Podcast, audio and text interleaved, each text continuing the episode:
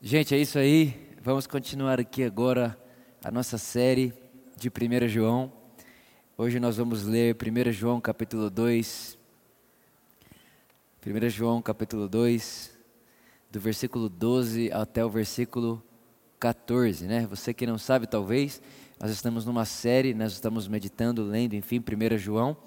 Ah, se eu não me engano, esse é o quinto domingo que nós falamos só sobre essa epístola de João. Então, nós estamos no, cap, no verso 12 do capítulo 2, tá bom? Então, 1 João, capítulo 2, versículo 12. Diz assim, nós vamos ler até o 14. Filhinhos, eu vos escrevo porque os vossos pecados foram todos perdoados, graças ao nome de Jesus. Pais, eu vos escrevo porquanto conheceis aquele que é desde o princípio. Jovens, eu vos escrevo, pois vencestes o maligno. 14, último. Crianças, eu vos escrevi porque conheceis o vosso Pai. E vós, pais, eu vos escrevi porque conheceis aquele que é desde o princípio. Jovens, eu vos escrevi porquanto sois fortes e a palavra de Deus permanece em vós e já vencestes o maligno. Espírito Santo, muito obrigado. Obrigado, Espírito de Jesus. Jesus disse que iria e deixaria você, e você nos ensinaria sobre ele. Então, Espírito Santo, nessa hora, que haja uma iluminação dos olhos do nosso coração, para que nós possamos compreender as insondáveis riquezas da herança que temos nos santos e estarmos certos do seu amor por nós e daquilo que o seu amor fez em nós e nos tornou em posição e realidade. Espírito Santo, obrigado, nós te agradecemos, porque depois de entendermos o que vamos expressar aqui agora, nunca mais seremos os mesmos, em nome de Jesus. Amém, amém e amém. Irmãos, uh, esse texto é um texto impressionante é, é um texto que, nos detalhes, ele vai se completando de uma forma muito legal. Então, eu quero dividir o nosso pensamento aqui nessa, nesse dia em três pontos. Tá? Então você vai perceber que né, esses dois versos que nós lemos, ele de alguma forma ele vai ter três públicos, né, alvos ali das suas falas. O primeiro são os filhinhos. Né? Então ele vai falar filhinhos, é, nos dois versos ele fala ali, ó, filhinhos, eu falo com vocês por causa disso, disso, disso. É, depois ele vai falar, jovens, eu falo com vocês por causa disso, disso e disso. E depois ele vai falar, pais, eu falo com vocês por causa disso, disso e disso. Então eu quero, eu quero, uh, eu quero conversar com você, eu quero meditar aqui com você, né, para a gente pensar um pouquinho em três pontos. Nós vamos dividir nesses três públicos. Né? O primeiro são os filhinhos, ou talvez na sua versão aí, as crianças, criancinhas, né? depende da versão. Depois, o jovem, né? e depois, os pais. Por isso eu queria ter como um tema hoje da nossa mensagem, crescendo em maturidade. Eu creio que aqui, dentro desse, de, dos detalhes desse texto, o apóstolo João está ensinando para a gente também como crescer em maturidade, como que se expande a maturidade que temos, né? como, como que nós podemos crescer naquilo que Deus nos tornou. Né? Então vamos começar lá uh, no primeiro ponto, filhinhos. Né? Quando ele fala sobre filhinhos, você pode ver lá no versículo 12 que ele diz assim: Olha, eu vos escrevo porque os vossos pecados são perdoados por causa do nome de Jesus. Aí depois, quando ele, ele se refere aos filhinhos de novo, ele fala: E eu vos escrevo porque vocês conheceis o vosso Pai. Então, fazendo uma junção das duas coisas que ele fala para esse mesmo público, o que ele está dizendo é: irmãos, vocês foram perdoados porque conheceram o Pai de vocês. Vocês conseguem perceber isso agora que conhecem o Pai de vocês. Vocês são perdoados dos seus pecados. E eu queria aqui, irmão, de uma forma muito rápida, mas eu sei que isso pode muito edificar a sua vida, mostrar para você o que significa essa palavra pecado. Ontem nós estávamos num momento com a liderança aqui da nossa igreja e eu compartilhei um pouco sobre isso com eles e nós percebemos que isso é algo realmente esclarecedor. Né? Então, essa palavra que nós somos perdoados do pecado é a palavra hamartia. Né, existem duas palavras no grego para pecado, transgressão. É a palavra hamartia e a palavra paraptoma. Por que, que isso é tão importante? Por que, que isso é tão especial? Vou mostrar para você agora. Esse hamartia é o pecado por natureza. É, a verdade é que ninguém que está me ouvindo agora ou vai me ouvir qualquer dia escolheu ser pecador. A Bíblia nos garante que nós nascemos do pecado. Né? É o pecado hamartia, é o pecado por natureza. Romanos 5,12 diz assim: Portanto, assim como por um só homem entrou o hamartia no mundo, e pelo pecado a morte, assim também a morte passou a todos os homens, porque todos pecaram. Então repara que esse hamartia, ele entrou por Adão. Então o que o texto de João está dizendo é, por meio de Jesus, nos é anunciado a liberdade do hamartia. Vem comigo, irmão, isso aqui vai, vai esclarecer muita coisa para você. O versículo 29 de João capítulo 1 é aquele momento em que Jesus se aproxima de João Batista para ser batizado. Né? E quando Jesus está se aproximando de João Batista, a Bíblia diz que João olha para ele, João Batista, né? não o discípulo amado, João Batista, o primo de Jesus.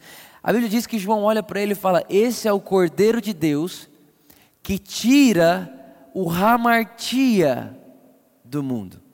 Ele tira, ele tira o pecado por natureza do mundo. E irmãos, é engraçado que algumas pessoas vão ter dificuldade de, de crer nisso, mas não é o Vitor que está falando, é o texto que está dizendo. Né? Esse é o Cordeiro de Deus que tira, né? Exclui, excluindo a possibilidade de Jesus não ter terminado a sua obra, o Cordeiro de Deus tirou né? o hamartia do mundo. E o que, que, é esse hamartia? É o pecado por natureza. Esse era o pecado que nos separava de Deus, irmãos.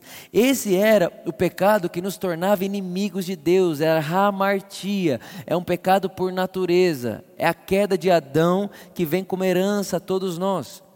Esse era o pecado que nos separava de Deus. Paulo vai dizer para Coríntios: ora, tudo provém de Deus que nos reconciliou consigo mesmo por meio de Cristo Jesus e nos deu o ministério da reconciliação, a saber que Deus estava em Cristo reconciliando consigo o mundo, não imputando aos homens as suas transgressões, e nos confiou a palavra da reconciliação. Irmão, e presta bem atenção nisso aqui.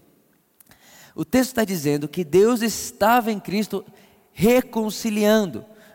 Para ser mais exato, ele diz: ora, tudo provém de Deus que nos reconciliou por meio de Cristo Jesus. A saber, Deus estava em Cristo reconciliando. Irmãos, repara que é um verbo que já ficou no passado. Deus reconciliou o mundo com Ele. Por que, que ele reconciliou o mundo com Ele? Porque o que separava o homem de Deus era o hamartia, era essa natureza pecaminosa. Quando o Cordeiro de Deus vem para a terra, ele tira o ramartia do mundo, ele tira esse muro de inimizade. A verdade é que o que nos separava de Deus era o ramartia. O nome do muro entre o Vitor e Deus era o ramartia. E quando Jesus ele vem para a terra, ele tira esse muro, ele tira essa, essa, essa separação, ele tira essa divisão. Por isso, irmãos, nós podemos afirmar com toda convicção que ninguém é condenado por pecar. Hoje, nós não somos condenados por não pecarmos, mas por não crermos que Deus reconciliou o mundo. A verdade é que, é, até ontem, né, enquanto nós conversávamos, é, o Kagawa contou uma história que ele ouviu de um, de um arqueólogo muito conhecido na nossa nação, que é bem interessante. Ele disse o seguinte: olha tinha um homem, ele estava com uma dívida e essa dívida ela dava para ele a pena de morte. Né? Então ele era um homem que ele estava destinado a morrer pelos seus erros. E aí o governador lá da época ele vai, ele consegue de alguma forma arrumar perdão para esse cara. Né? Só que o eh, que, que ele pensa? Ele pensa o seguinte: ao invés de eu chegar para esse cara como governador, né, para não causar esse interesse, esse jogo político, eu vou me apresentar para ele como se eu fosse um pastor. Então ele coloca lá uma roupa de pastor, pega uma Bíblia e pega o, o, o documento que garante o perdão dele. Né? Ele precisava assinar aquele documento para ser perdoado. Ele pega aquele documento, coloca no meio da Bíblia dele e vai até o cara.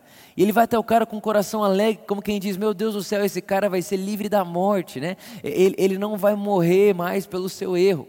Ele não vai morrer pelo seu, por, por aquilo que ele cometeu, porque tem um perdão de pecado para ele, tem uma, um documento que garante vida para ele.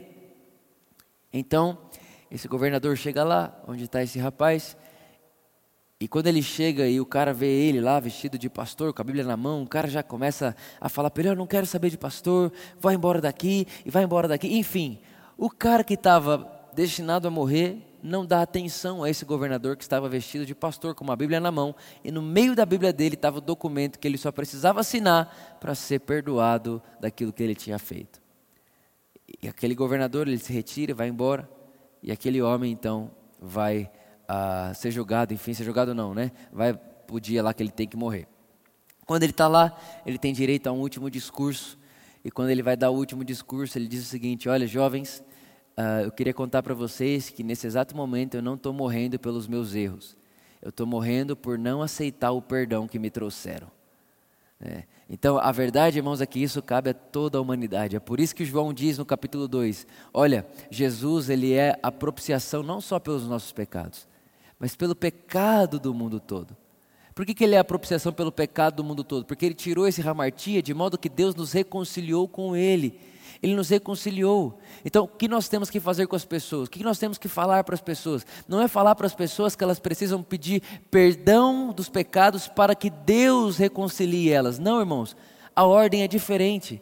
Deus me reconciliou com Ele em Cristo, já é um fato consumado. E porque Ele me reconciliou com Ele em Cristo, eu posso me arrepender. Eu não me arrependo para ser reconciliado. Eu fui reconciliado para que eu possa me arrepender. Irmãos, o perdão vem antes da consciência do pecado.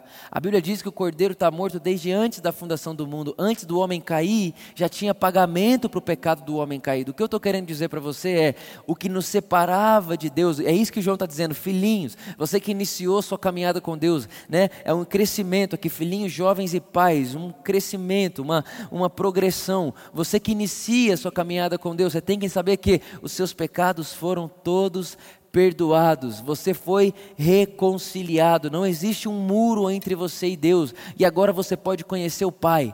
Né, filhinhos, seus pecados são perdoados. Filhinhos, vocês podem conhecer o Pai de vocês. Por quê? Porque Jesus é, é, é esse caminho, Jesus é essa realidade que tira o Vitor de inimigo de Deus e leva o Vitor para o reino do Filho do seu amor. O Vitor estava em trevas, era inimigo de Deus por causa do Ramartia. Jesus vem para a terra, tira o Ramartia do mundo, ele tirou o pecado do mundo, Ramartia, e me colocou agora no reino do Filho do seu amor. Eu era inimigo e agora sou filho de Deus, por causa de Cristo Jesus. Agora você olha para mim e fala, Vitor, mas você está dizendo que não existe pecado, que o pecado não existe mais, você está dizendo que, que, que, que, de alguma forma é, é, é, o pecado sumiu. Irmãos, o hamartia Jesus tirou do mundo. Agora tem uma outra palavra no grego que é paraptoma e nós traduzimos ela da mesma forma no português. Então, tanto o, o, o, o, o hamartia quanto o paraptoma, quando escrito em português, aparece pecado. E a gente acha que tudo é a mesma coisa, mas não é. O hamartia Jesus tirou. O hamartia era, era, o que me impedia e te impedia de nos aproximarmos a ele, dele em qualquer lugar que estivéssemos. Por isso que nesse exato momento, não importa se você está no Brasil, fora do Brasil, em qualquer lugar do planeta Terra, se você me ouve agora, fala, eu creio em Jesus, pronto. Você não vai ser reconciliado, você só pode crer porque Deus te reconciliou. Porque Ele tirou esse ramartia. Já é uma realidade agora, nesse exato momento. E aí fala, não, Vitor, mas a pessoa tem que se arrepender para então ser reconciliada. Não, irmãos, você é reconciliado antes da fundação do mundo, quando o cordeiro é morto lá. O mundo não começou em Gênesis 1, irmãos. A, a, criação não começa no princípio. A criação começa quando o Cordeiro de Deus é morto antes da fundação do mundo. Na mente de Deus, quando Jesus aparece, ele diz que se o grão de trigo não morrer, ele não dá vida. Né? Na cabeça de Deus, né? para o ser humano, só pode morrer quem está vivo. Na mente de Deus, só pode viver quem morreu. É por isso que Jesus diz que nós temos que morrer para vivermos. Na mente de Deus é o contrário. Então, para que haja vida, tem que ter morte. É por isso que o Cordeiro de Deus morreu antes da fundação do mundo, para que pudesse ter vida. É isso que o texto está querendo mostrar para mim, para você. Por isso que eu falei, existem detalhes dentro desse texto. Então, Hamartia foi tirado do mundo. O que, que nós vemos agora? É o paraptoma. E o que, que significa o paraptoma? Paraptoma significa o desvio da justiça. Irmãos, o desvio da justiça. E é isso que nós vemos em ação. Paraptoma é o nome que damos às ações, pensamentos que temos que não são verdade sobre nós. Então, quando você vê um crente pecando, é um paraptoma é um desvio da justiça, ele esqueceu quem ele é, ele está ele tá agindo conforme uma mentira. Então, quando isso a gente vê muito, infelizmente, nós não podemos continuar aceitando isso como verdade. Um cara vem para Jesus, é, ele ouve o evangelho e fala: Eu creio em Jesus. Mas esse cara, até semana passada, ele só fazia bobagem, irmãos. Só fazia bobagem até semana passada.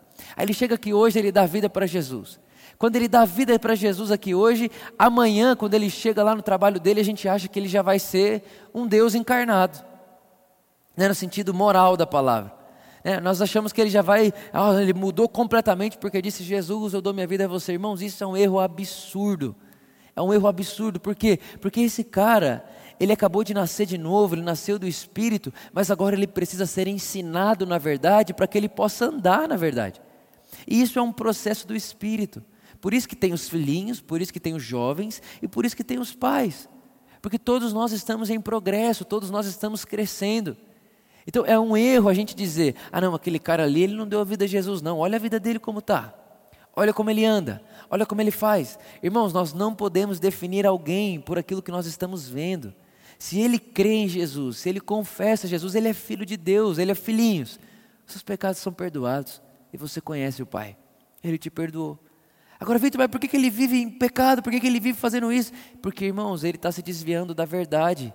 Então, ao invés de falar para ele que ele é pecador, ele não é mais, ele foi perdoado. Ao invés de falar para ele que ele é o que ele não é, por que não contar para ele que existe uma verdade que ele pode andar nela? Por que não contar para ele que existe uma verdade que ele pode seguir nela?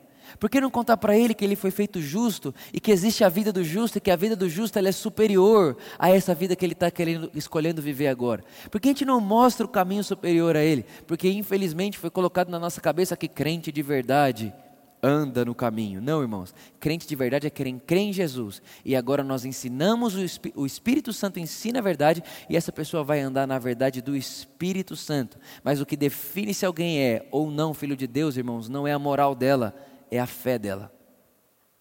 Isso tem que ficar claro. Não podemos acrescentar moralidade na fé de crermos que Deus estava em Cristo reconciliando o mundo. Não cabe a nós fazermos isso. O Vitor não pode definir quem é e quem não é.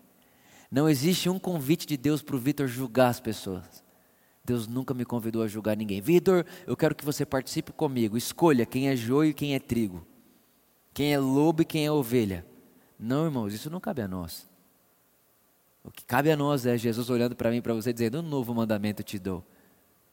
Ame como eu amei você. Faça no próximo como eu fiz com você. Então existe o paraptoma, existe. E o paraptoma é o que? São as operações da alma. A alma tem memória, o cérebro tem memória. É por isso esperar que o rapaz que deu a vida a Jesus hoje não se veja em um paraptoma em algum momento é um erro. Ele precisa crescer na verdade para não se desviar dela. Ele precisa crescer na justiça para não se para não se desviar dela. E crescer na justiça que eu falo é na convicção da justiça. Justiça não dá para ser mais ou menos, né? Não dá para alguém ser mais justo ou menos justo. Você ganhou. Por isso que a Bíblia diz, né? A imensa provisão da graça, repara, tem tamanho e a dádiva da justiça não tem tamanho. A justiça é presente. Ponto final. Então, irmão, entenda lá. Primeiro ponto: a nossa vida cristã começa com essa notícia. O que te separava do Pai não te separa mais, porque Ele te fez filho por causa de Cristo. Pronto. Você tem acesso, você tem direito, você é herdeiro, você tem é, é, lugar você tem uma posição e é de verdade é para você. É assim que se começa a nossa vida. É assim que começa a nossa, a nossa vida com o Pai. É assim que começa o nosso processo, vamos dizer assim, esse processo dessa vida espiritual. Depois ele vai dizer jovens. Né? Quando ele fala de jovens, ele fala: Olha, jovens, eu escrevo a vocês porque vocês vocês, porque tendes vencido o maligno.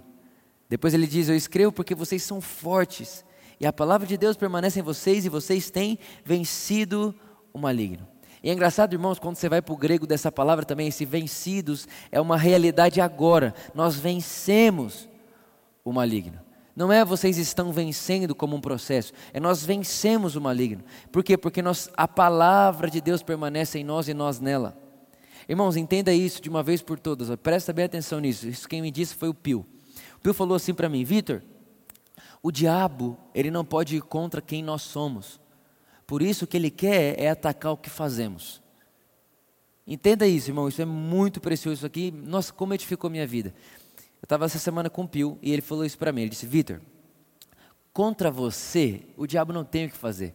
Porque quem fez e moldou você foi a própria a obra da cruz. Como que o diabo vai tocar? Você é impossível. Os nascidos de Deus, ele não toca. O meu verdadeiro eu é intocável. Somos intocáveis. Agora, o que, que ele quer fazer? Ele quer prejudicar e atacar o que fazemos. Ele quer colocar adversidades. Né? O diabo, como nosso inimigo, ele foi derrotado. Mas existem as adversidades, que são as mentiras, a culpa, a condenação, que ele quer lançar no meu e no seu caminho para que a gente prejudique o que estamos fazendo, não o que somos. O que somos é intocável. Por isso que o diabo quer, ele não quer mexer em quem somos, ele não tem como fazer isso. Foi Deus quem nos fez assim, em Cristo, a obra da cruz. Ele não tem o que fazer para ir contra o que Jesus fez. Então ele quer fazer contra aquilo que nós fazemos. Olha só o que diz Colossenses 2,13.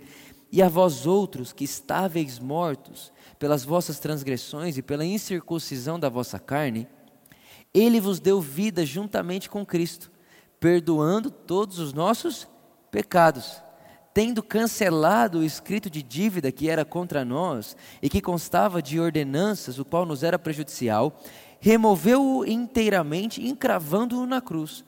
Presta atenção agora. E despojando os principados e as potestades, publicamente os expôs ao desprezo, triunfando deles na cruz.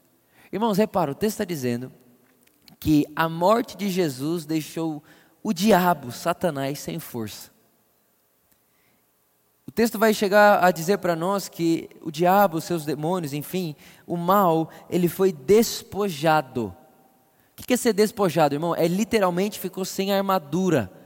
Nesse exato momento ele não tem armadura, ele não está nem, ele nem tem roupa de guerra, ele nem tem como vir até nós vestido como quem quer lutar, ele já foi derrotado ele foi, ele foi despojado. Agora, a pergunta é: qual era a roupa, né? Qual era a armadura que ele usava? O texto mesmo diz. A roupa que ele usava, a, a armadura do diabo contra nós, era o escrito de dívida que nós tínhamos. Era a acusação da dívida que tínhamos. É a acusação da culpa que tínhamos. Essa era a roupa dele, essa era a força dele, o medo, a culpa, a acusação, a condenação. Irmãos, não tem nada, ó, medo, medo, culpa, medo, culpa e ganância. As três coisas, as três coisas que a religião, o diabo querem colocar na nossa cabeça. Medo, medo de morrer, medo de não dar certo, medo de não ser salvo. Tem muito crente que tem medo de não ser salvo, não sei entender isso, mas é verdade. Medo. Depois, ganância. Nunca é suficiente. Nem Jesus é suficiente. Repare, irmão, que concordar que Jesus não é suficiente só revela uma face de ganância que temos. Ganância. Né? Se Jesus não é suficiente, é óbvio que você nunca vai estar satisfeito com a vida que tem. Não tem como. Então, ganância. Eu quero sempre mais. Então, a religião diz: planta para colher. Então, você quer mais dinheiro? Planta mais dinheiro. Você quer mais amor? Dê mais amor. Você quer mais? Dê mais. Então, é uma ganância religiosa que não vem de Deus, o Pai das luzes, porque Deus não dá esperando nada em troca. A Bíblia diz que o amor, ele não tem os seus próprios interesses, ou seja, quando Deus te dá, ele não está interessado nele. Não é ganancioso. Deus não amou você para você amar ele de volta. Deus amou você porque é o que ele sabe fazer. Isso é o Evangelho. Ganância, medo e culpa. Irmão, alguém culpado é alguém muito triste. É uma pessoa que dentro dela, ela sabe que ela. Você já viu até cachorro, irmão? Quando, eu, né, quando a Graça estava aqui em casa, agora ela está lá na casa da minha sogra, a Graça é a minha cachorra, né? Quando ela estava em casa, era engraçado. Quando a gente chegava em casa e ela tinha feito coisa errada, irmão, ela se escondia na hora. Só que eu nem tinha falado nada. Eu não falei, é a mesma coisa. Deus chegou no jardim, Adão, a culpa, sabia que tinha feito coisa errada, o que ele fez? Se esconde. Porque a culpa leva a gente a viver isolado e escondido. Irmão, deixa eu te contar uma coisa: tem muita gente que até hoje vive isolado, vive uma vida reclusa. Estou falando eh, com as pessoas, com Deus, enfim, com a vida, por causa de culpa. Então, quais são as armas que, que o diabo tem né, contra nós? É condenação, medo e culpa. É isso que ele faz. Né? É isso que ele faz, mas o texto diz que ele foi despido. É por isso que conta a história que um dia Lutero, ele está dormindo, né? E aí ele ouve um barulho no quarto e a Bíblia, a Bíblia diz, a Bíblia diz, ó a Bíblia, ó colocando Lutero na Bíblia, né? Meu Deus. É, aí a história diz que ele escuta um barulho lá na porta e quando ele acorda assim meio assustado e tal, ele olha e aí a história diz que ele vê o diabo, né? E aí quando ele vê o diabo, ao invés de ele assustar, ele fala: Ah, é só você. Ele volta a dormir. É, tipo assim, diabo, é só você porque nós vencemos o maligno. Irmão, o diabo não tem poder sobre nós. Irmão, ele não tem poder sobre a nossa vida, ele não tem poder sobre, sobre você, ele não tem poder sobre a verdade que está sobre você. Agora, olha o que diz Lucas capítulo 10, verso 19: Eis aí vos dei autoridade, Jesus dizendo aos discípulos: Vos dei autoridade para pisar de serpentes e escorpiões, e sobre todo o poder do inimigo, e nada absolutamente nada vos causará dano. Irmão, repara, isso aqui é um talvez ou é uma certeza? É uma certeza. Jesus está dizendo: Eu vos dei autoridade e nada vos causará dano. Agora, o que significa autoridade? Autoridade significa poder de escolha. Irmãos, a verdade é que muitos de nós estamos escolhendo viver como se estivéssemos desarmados. Nós estamos escolhendo viver como se estivéssemos despidos. Nós estamos escolhendo viver a vida de Adão pós-queda nu, se escondendo no medo, se escondendo na culpa, se escondendo. Agora o texto está dizendo Deus nos deu a autoridade, o poder de escolha, e nós cremos e escolhemos crer que estamos revestidos de Cristo. Nós cremos e escolhemos crer que o que Deus diz sobre nós é verdade. É por isso que o apóstolo Paulo diz: Vitor, não olhe, não fixe seu olhar naquilo que se vê, mas naquilo que não se vê, porque o que se vê é passageiro, o que não se vê é eterno, dura para sempre. Irmãos, a Bíblia diz que tudo vai passar, a palavra de Deus permanece para sempre, ou seja, aquilo que Deus falou em Cristo sobre nós permanece para sempre, e nós escolhemos, pela autoridade que nos foi dada, crer nisso. E nós escolhemos também usar a autoridade que nos foi dada para crermos que nada nos fará dano, que vencemos o maligno. Ele não tem poder sobre nós. O diabo, como inimigo, foi derrotado. Quem disse isso, Vitor? A palavra de Deus. Cristo disse isso para nós. Hoje, ele envia adversidades. Ele não se levanta contra quem somos, irmãos. Não tem como ele fazer isso. O diabo não se levanta contra quem somos. O que ele quer é ir contra o que nós fazemos. Essa semana foi muito interessante. Eu fiquei cinco dias com, com o pastor Pio lá, da aba de Curitiba. Meu Deus, que preciosidade. Cinco dias ouvindo esse homem durante umas 15 horas por dia. Eu sabia a hora que ele acordava, acordava e ia sentar na mesa dele tomar café até três horas da manhã eh, na hora de dormir. Era o tempo inteiro ouvindo. E uma das coisas que ele falou, ele falou: Vitor, você sabia que a Bíblia não diz conhecereis a verdade e a verdade vos libertará? Eu disse: Não, mas está escrito sim, Pio. Deixa eu te contar. João 8 lá tal. Ele: a Bíblia não diz isso. Eu falei, mas como não? Aí ele foi lá. Falei, Vitor, a verdade é que esse texto foi escrito assim: Conhecereis a verdade e a verdade te faz livre. Irmãos, isso muda tudo. Conhecereis a verdade e a verdade te faz livre. Vou explicar melhor para você. Você está dentro de uma cela. Né? Você está tá condenado dentro de uma cela. E você não tem a chave para abrir aquela cela. Por isso você está lá dentro. O que, que é conhecereis a verdade e a verdade te libertará? É. Eu tenho a chave né, da cela que você está, então eu vou lá, abro o cadeado, e além de abrir o cadeado, eu entro na cela e tiro você lá de dentro. Então, conhecereis a verdade, e a verdade te libertará. Então, ela te tira de lá e te põe para fora. Mas não é isso que o texto diz. O que o texto diz é: conhecereis a verdade e ela te faz livre. Ou seja, quando você conhece a verdade, a verdade diz para você que o cadeado foi aberto. Agora, se você vai sair ou não dessa prisão, não depende da verdade, depende da autoridade, da escolha sua. Então, se você quiser, irmão, você vive a vida inteira preso com a cela aberta. Gálatas 5:1 diz: "Para a liberdade Cristo vos libertou". Repara, Cristo vos libertou. Para quê? Para a liberdade. O trabalho dele é te libertar. O seu trabalho é crer que é livre. O trabalho de Deus é abrir a cela o nosso é usar a autoridade de escolhermos aquilo que ele fez e dizer: Eu não vivo preso a nada, eu não vivo escravo de nada, eu não sou escravo de pecado, eu não sou escravo de religião, eu não sou escravo dos homens, eu vivo a vida para Deus, eu vivo a vida para o amor de Deus, eu vivo a vida para o outro, eu vivo a vida para amar a Deus no próximo, eu vivo, eu vivo uma vida livre, eu vivo a vida para o amor, o amor não busca os próprios interesses, eu vivo uma vida sem esperar nada em troca, eu sou livre. Eu sou livre. Agora, qual que é o trabalho do diabo? É te convencer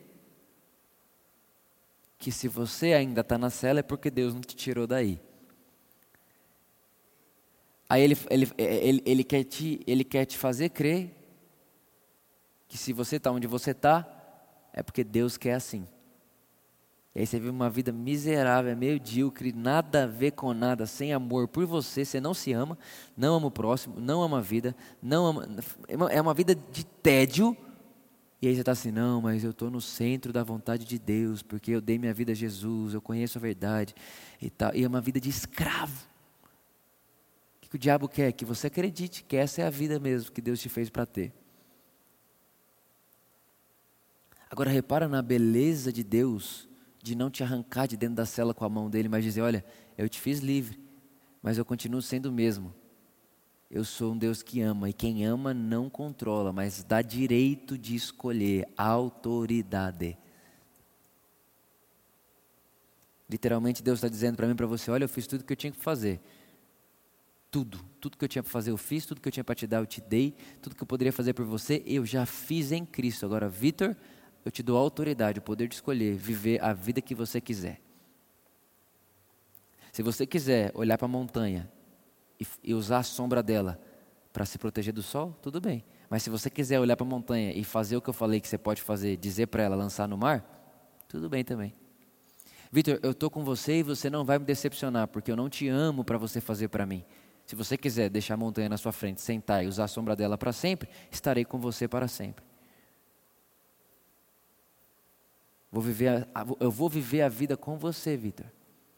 Mas eu vou te contar, tem uma vontade perfeita, e na vontade perfeita você fala para essa montanha: sai daí que eu vou passar, porque eu tenho um lugar para chegar. O diabo não vai mexer no que eu faço. Eu sei que ele não pode tocar quem eu sou, mas ele também não vai paralisar o que eu estou fazendo. A verdade te faz livre. É isso que ele está dizendo. Vocês venceram o maligno, porque a palavra de Deus, a verdade, permanece em vocês. Você não é escravo, você é livre. E por último, ele fala com os pais. Ele diz: Pais, eu vos escrevo porque conheceis aquele que existe desde o princípio. Eu vos escrevo porque vocês conhecem, você conhece aquele que é. Irmãos, é um processo. Repara, né? Quando nós no começo você sabe que ele é seu pai e que você é perdoado. Aí depois vai mais para frente, você sabe que ele te fez livre, a palavra dele permanece em você e nada pode parar você, o diabo não tem poder sobre você, nada disso tem poder para te parar, nada disso tem poder para te escravizar. E você continua. Ele, o, o apóstolo João vai dizer: Pais, vocês sabem que ele é, que ele é o princípio. Né? Vocês sabem que ele é o verbo. Eu creio que é um lugar de conhecimento que a gente sabe, onde é, é literalmente isso. Eu considero, irmãos, esse o lugar mais alto na vida. Saber que sempre foi e sempre vai ser por e para Jesus. Pai, eu vos escrevo porque vocês conhecem o princípio. É. Princípio? Que princípio, João? Como assim? Pai, eu vos escrevo porque conhece o princípio. João está dizendo, Pai, eu vos escrevo vocês conhecem o porquê do princípio. Vocês conhecem o motivo do início. Vocês já entenderam quem é Jesus, o que Ele é, a verdade dele, o porquê que Ele é, o porquê que Ele faz, o porquê que, o porquê que, o porquê que Ele veio. Vocês conhecem Jesus. Irmãos, o meu desejo, não só para a igreja por amor, mas toda a igreja espalhada pela terra, é que Jesus não seja mais uma das nossas mensagens e que, e que Jesus não seja mais um dos nossos temas, mas que Jesus seja o nosso único tema, a nossa única mensagem. Pais, eu vos escrevo porque vocês conhecem o princípio. Jesus, o Verbo de Deus que se fez carne, o Alfa, o Ômega, o começo e o final. Eu vos escrevo porque vocês sabem que o princípio é o Cristo o princípio é Jesus. Irmão, grava isso. A humanidade não começa em Gênesis 1. A humanidade começa quando o Cordeiro de Deus é morto antes da fundação do mundo. É por isso que o mesmo sangue que salva Jesus, salva o Vitor, é o mesmo sangue que salva Davi, Elias, que vieram antes de Jesus. É o mesmo sangue, por quê? Porque ele foi derramado antes. Na eternidade não existe tempo, na eternidade é. é.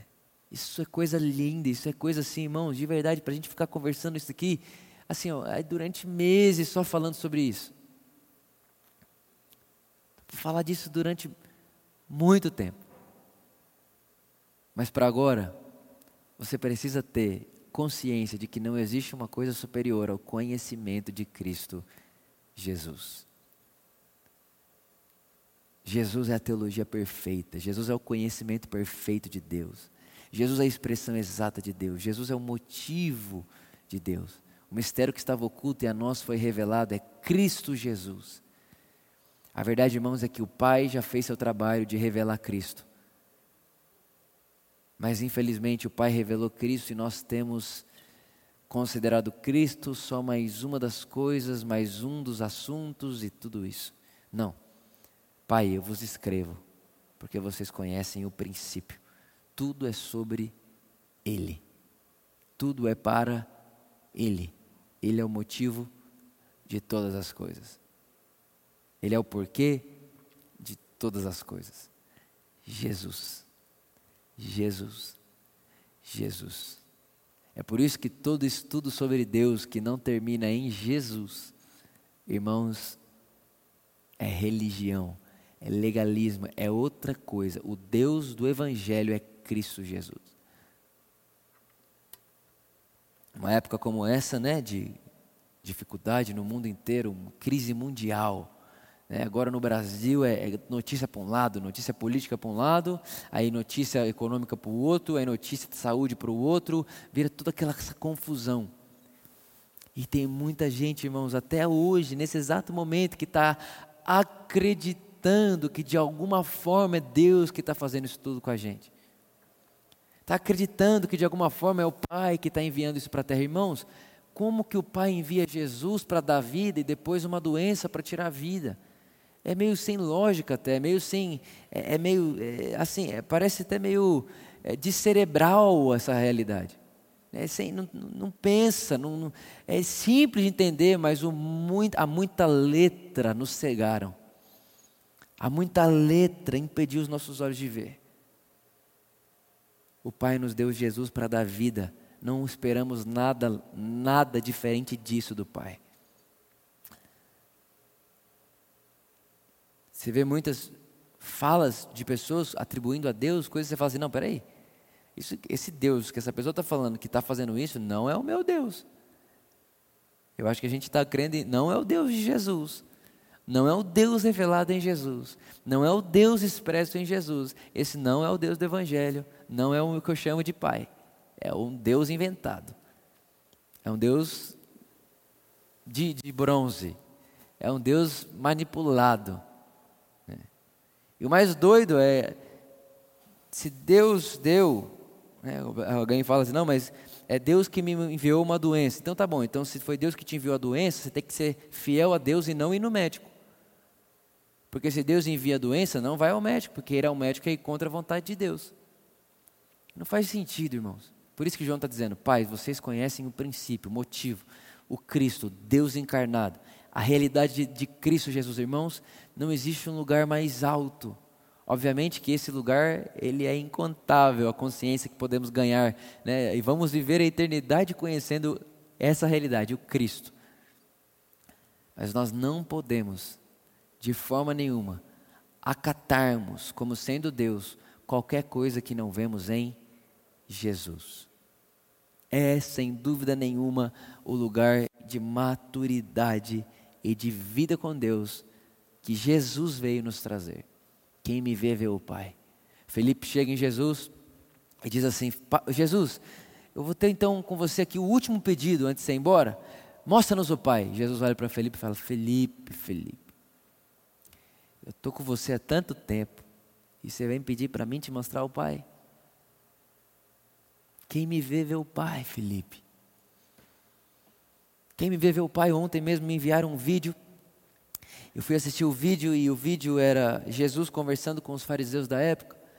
E Jesus olha para os fariseus da época e fala assim: gente,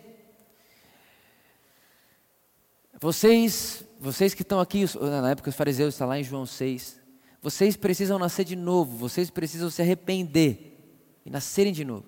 Aí um dos fariseus olha e fala assim: Jesus, mas nós somos filhos de Abraão. Como que você fala que nós temos que nascer de novo? O que, que é isso? Você está maluco? Não tem sangue gentil na nossa veia, nós somos filhos de Abraão, pai da fé. Jesus olha para ele e fala assim: Vocês são filhos do pai de vocês, porque se fossem filhos de Abraão, vocês creriam em mim. E Jesus diz assim: ó, Vocês estudam criteriosamente as Escrituras, mas não percebem que toda a Escritura fala sobre mim. E quando eu apareço até vocês, vocês me rejeitam, em nome da Escritura que tanto leem. O que eu estou querendo dizer para você, irmãos,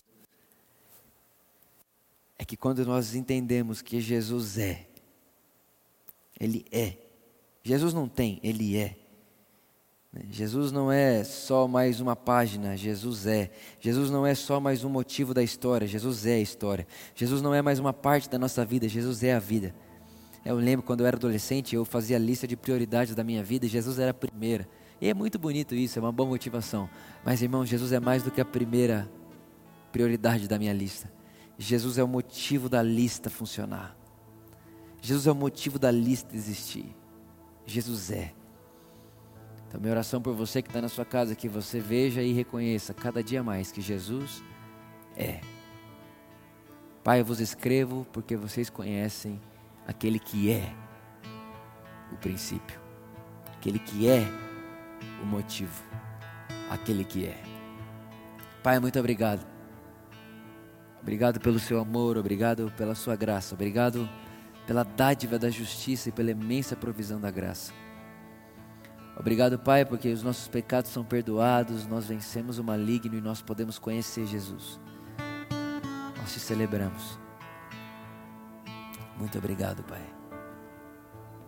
Pai, onde quer que essa, esse vídeo, essa, esse momento chegue, eu oro agora, Pai, para que os olhos do coração dessas pessoas sejam iluminados, a fim de que reconheçam a herança que tem no Senhor.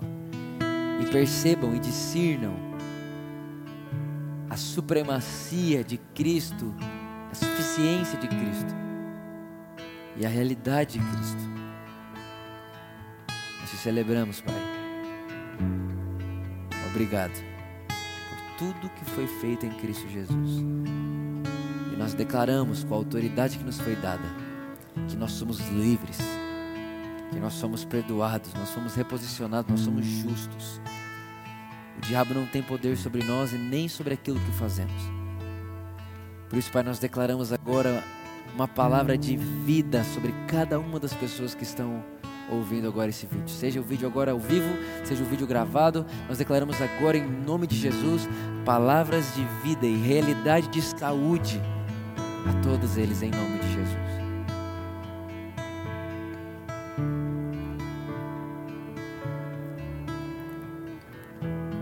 Mesmo Espírito que vivificou, o mesmo Espírito que vivificou o corpo de Cristo Jesus, vivificará os vossos corpos mortais.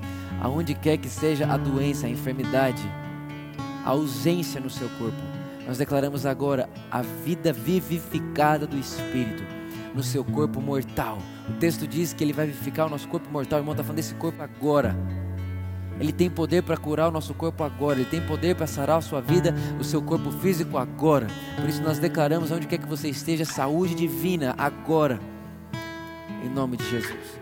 Com a autoridade que foi dada a você, irmãos, Jesus disse: Nada vos causará dano, doença não te causará dano. Se levante agora. E quando eu falo se levantar, é assuma a sua posição e, e, e declare agora. Jesus disse: Se você crê, fale. Fale. Fale. A sua fé manifesta quando falamos. O poder da vida e da morte está na palavra. Fale, declare. Deus me deu, Jesus me deu autoridade nada vai me causar dano. Doença acabou para você no meu corpo, você não me causa dano. Por quê? Porque o que me separava de Deus não me separa mais. Eu fui justificado e como eu fui justificado em Cristo, eu morri em Cristo, eu morri com Cristo. E o texto da ele me garante, é uma garantia. O texto bíblico diz que o mesmo Espírito que ressuscitou Jesus dentre os mortos e vivificou o corpo de Jesus dentre os mortos, vivificará o meu corpo mortal. Eu tenho uma palavra de Deus de que o meu corpo mortal, esse corpo que um dia vai morrer, não sofrerá dano. Eu creio, eu declaro e eu escolho viver isso. Eu escolho viver essa realidade, eu escolho viver essa verdade. Eu escolho isso para mim porque Deus me deu autoridade de pisar em serpentes, beber qualquer coisa mortífera e não me fará mal. Nada lhe causará dano. Obrigado, Pai, nós te agradecemos. Muito obrigado. Muito obrigado.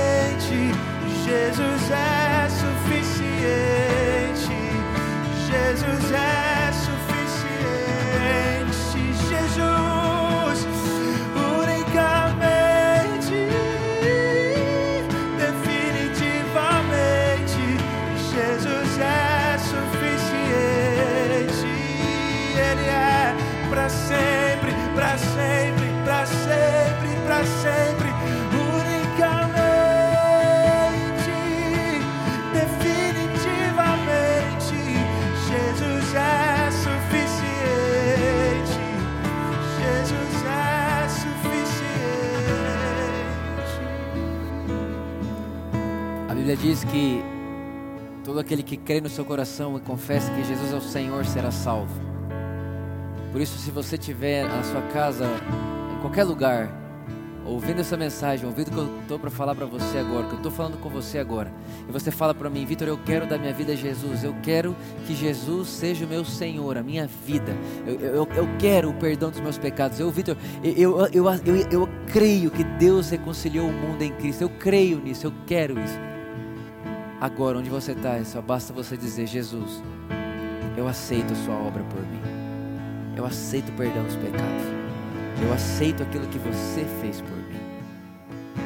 Se você disse isso na sua casa, onde quer que você esteja agora, na verdade, se você disse isso no seu coração, você é filho de Deus. A todo aquele que crê em Jesus, deu-lhe o direito de se tornar filho de Deus. Coisa mais simples do mundo.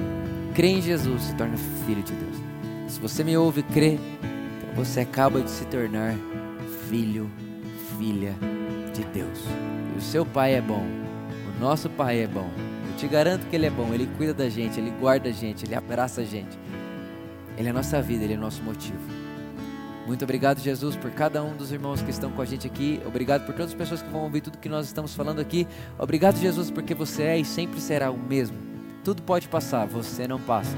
A palavra de Deus jamais passará. Nós te agradecemos em nome de Jesus. Amém. E que o amor de Deus, a graça de Jesus, a amizade do Espírito Santo esteja com todos vocês. Uma ótima semana cheia de vida, de paz. Nós nos vemos aqui na quarta-feira de novo, tá bom? Às 8 horas da noite. E hoje também, às 6 horas da noite, nós estaremos continuando aí com essa mesma mensagem com essa mesma verdade, tá bom? Um grande beijo no coração de vocês, amamos você do fundo do coração e é nós. Woo.